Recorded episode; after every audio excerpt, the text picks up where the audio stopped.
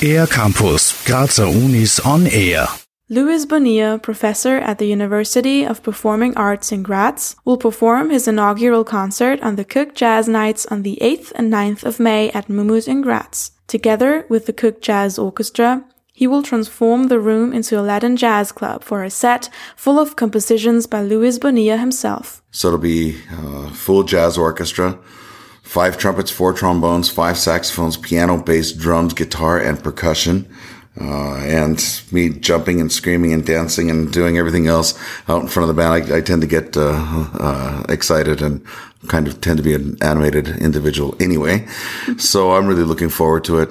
And we're preparing a program of uh, all of my music. It's sort of, uh, I've been kind of telling everybody it's, it's my coming out party, you know? The California raised Costa Rican trombonist, composer, and arranger joined the Jazz Institute in Graz in November 2018. Luis Bonilla has worked with a number of great names in the past, which attests not only to his skill and talent as a musician, but also to someone who is committed to exploring some of the most complex and demanding music of our time. The two-time Grammy Award-winning trombonist is excited to work with the students at KUG. After about uh, nearly 30 year career in New York City, uh, I was fortunate enough to uh, be accepted and asked to fulfill the position here at the university, and uh, really kind of having a blast, uh, meeting a lot of young, talented musicians from all over the world because this is an international program.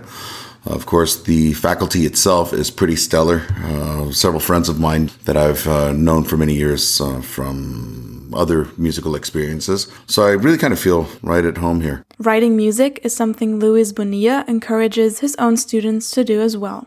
Being very passionate about what he does, Luis Bonilla places great importance on encouraging his students along their way to become professional musicians how important it is to trust in one's abilities and not to become overwhelmed by the complexity that is a musician's professional path is something he communicates to his students as well. Going through those first few layers are can be a very daunting process because you're going to find everything immediately that you don't like about yourself. But that's part of the deal.